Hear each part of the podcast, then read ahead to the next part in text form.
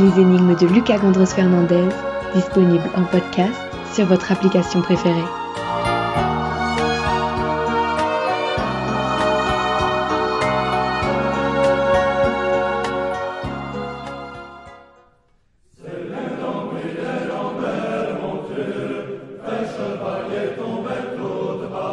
S'il est un souverain de France qui existe dans notre mémoire collective comme un être juste, réformateur et adoré de son peuple, c'est bien celui dont je vais essayer de vous faire deviner le nom. Et pourtant, si grand que fût son règne, il n'était pas destiné à régner. Ce n'est qu'à la mort de son frère aîné, Philippe, qu'il voit la couronne se rapprocher de plus en plus de sa tête. Celle-ci finira finalement par s'y poser un 8 novembre 1226, à la mort de son père, au retour de sa croisade contre les Albigeois. Il n'a alors que 12 ans. Avec sa mère, l'infatigable Blanche de Castille, choisie, selon la légende, pour son caractère et son intelligence par Aliénor d'Aquitaine elle-même, bien qu'âgée de près de 80 ans, pour la marier avec le futur roi de France, ils vont tenir le royaume d'une main de fer, se battre coûte que coûte contre les barons récalcitrants dont certains n'ont même pas pensé nécessaire leur présence au sacre il leur est impensable de faire confiance à un enfant et à une femme de surcroît espagnole pour tenir les rênes du royaume. Ils devront finalement s'y résoudre. Après son union en mai 1234 avec la belle Marguerite de Provence, il aide son cousin, l'empereur latin de Constantinople, alors en prise avec les Grecs. Baudouin II de Courtenay, en effet, pour régler ses problèmes d'argent, a dû mettre en gage les reliques de la Passion du Christ.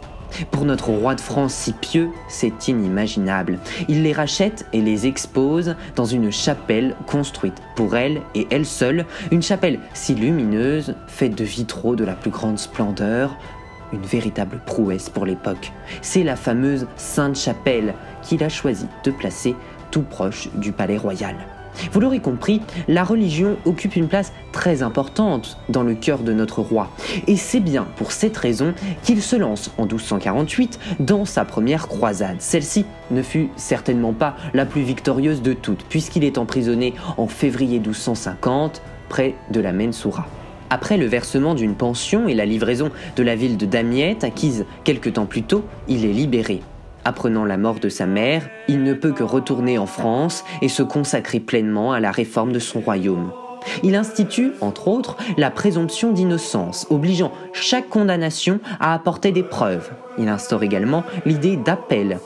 Si un sujet se trouve injustement condamné, il peut faire appel à la justice du roi. En tant que souverain juste, si l'on en croit les légendes, il rend même la justice sous un chêne. Mais la foi l'appelle encore, et avec un esprit de combativité à la tête, il part pour sa deuxième croisade en 1270. Il y mourra finalement le 25 août. Devant la longue liste des miracles qui se produisent devant ses ossements rapportés à Saint-Denis, le pape Boniface VIII le fait saint le 11 août 1297, le seul de tous nos rois de France. Ainsi s'achève mon récit, mais aussi mon énigme à laquelle il ne manque qu'un nom. Juste avant la réponse de Louane Sakar, une musique qui pourrait bien vous aider à retrouver cet homme.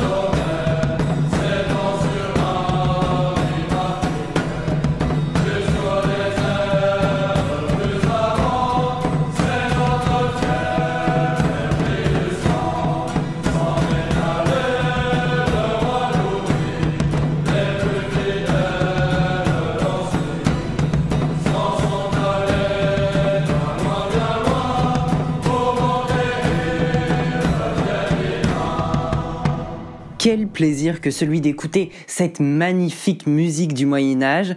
la très belle musique Le Roi Louis. C'était les énigmes de Lucas Gandros Fernandez en podcast sur votre application préférée. Et maintenant, la bonne réponse. La réponse à cette énigme était Saint-Louis. Bravo à tous ceux qui ont participé et à bientôt